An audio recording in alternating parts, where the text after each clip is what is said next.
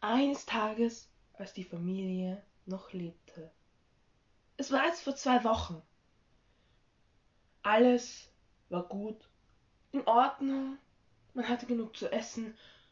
Man konnte gar nicht daran denken, dass es irgendwann so weit kommen wird, dass ein Virus kommen wird, dass eine Plage da sein wird.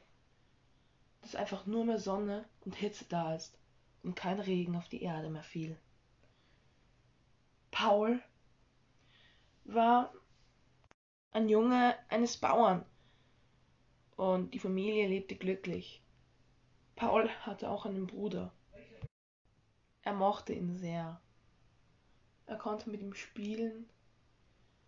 Er war einfach der netteste Bruder, den man sich wünschen konnte.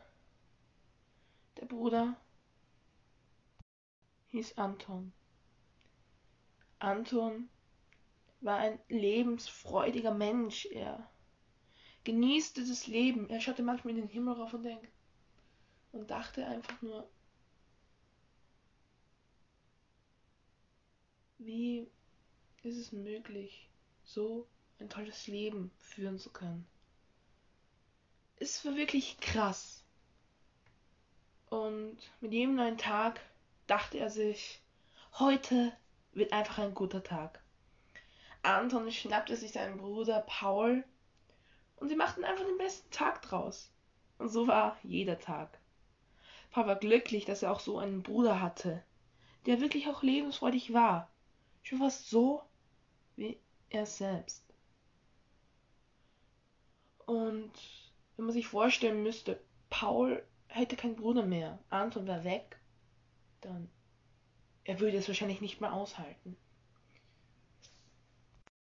Hey Anton, ich habe eine Idee, rief Paul, freudig und voller Energie angezogen. Anton sagte natürlich ja und sie gingen in den Wald. Es war kein schöner Wald, er war nur gruselig und schaurig. Doch Paul mochte das, aber Anton nicht so sehr. Mit letzter Kraft stieg Anton doch in den Wald und sie gingen ein bisschen spazieren. Immerhin gab es keinen anderen Wald, sonst wären sie da längst hingegangen. Der Weg war steinig und lang. Doch sie bemerkten schnell, dass sie nicht alleine waren. Ihnen kam jemand entgegen. Eine ältere Dame. Sie sah schon fast so aus wie eine Hexe. Doch daran dachten die Burschen nicht. Sie sprachen sie an und sagten Hallo. Und die ältere Dame so Grüß euch, Kinder. Was macht denn ihr hier im Wald? So ganz alleine. Die Burschen redeten nichts. Sie sagten gar nichts, sie blieben einfach still, aber die Frau redete eh weiter. Nun, Kinder, es ist manchmal hier schon gefährlich. Also passt auf euch auf. Die Kinder bekamen jetzt schon ein bisschen Angst. Sollten sie der alten Frau glauben? Sollte es ihr gefährlich sein? Ich meine, gruselig und schaurig war der Wald. Also, dass er gefährlich war, das wusste eigentlich niemand. Als diese Burschen sich gerade umdrehen wollten, und das taten sie auch, sahen sie die alte Frau vor ihnen stehen.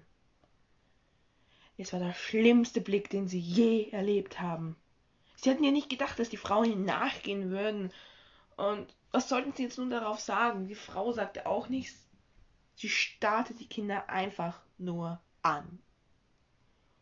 So, als wäre sie böse, aber, aber auch grausam zugleich.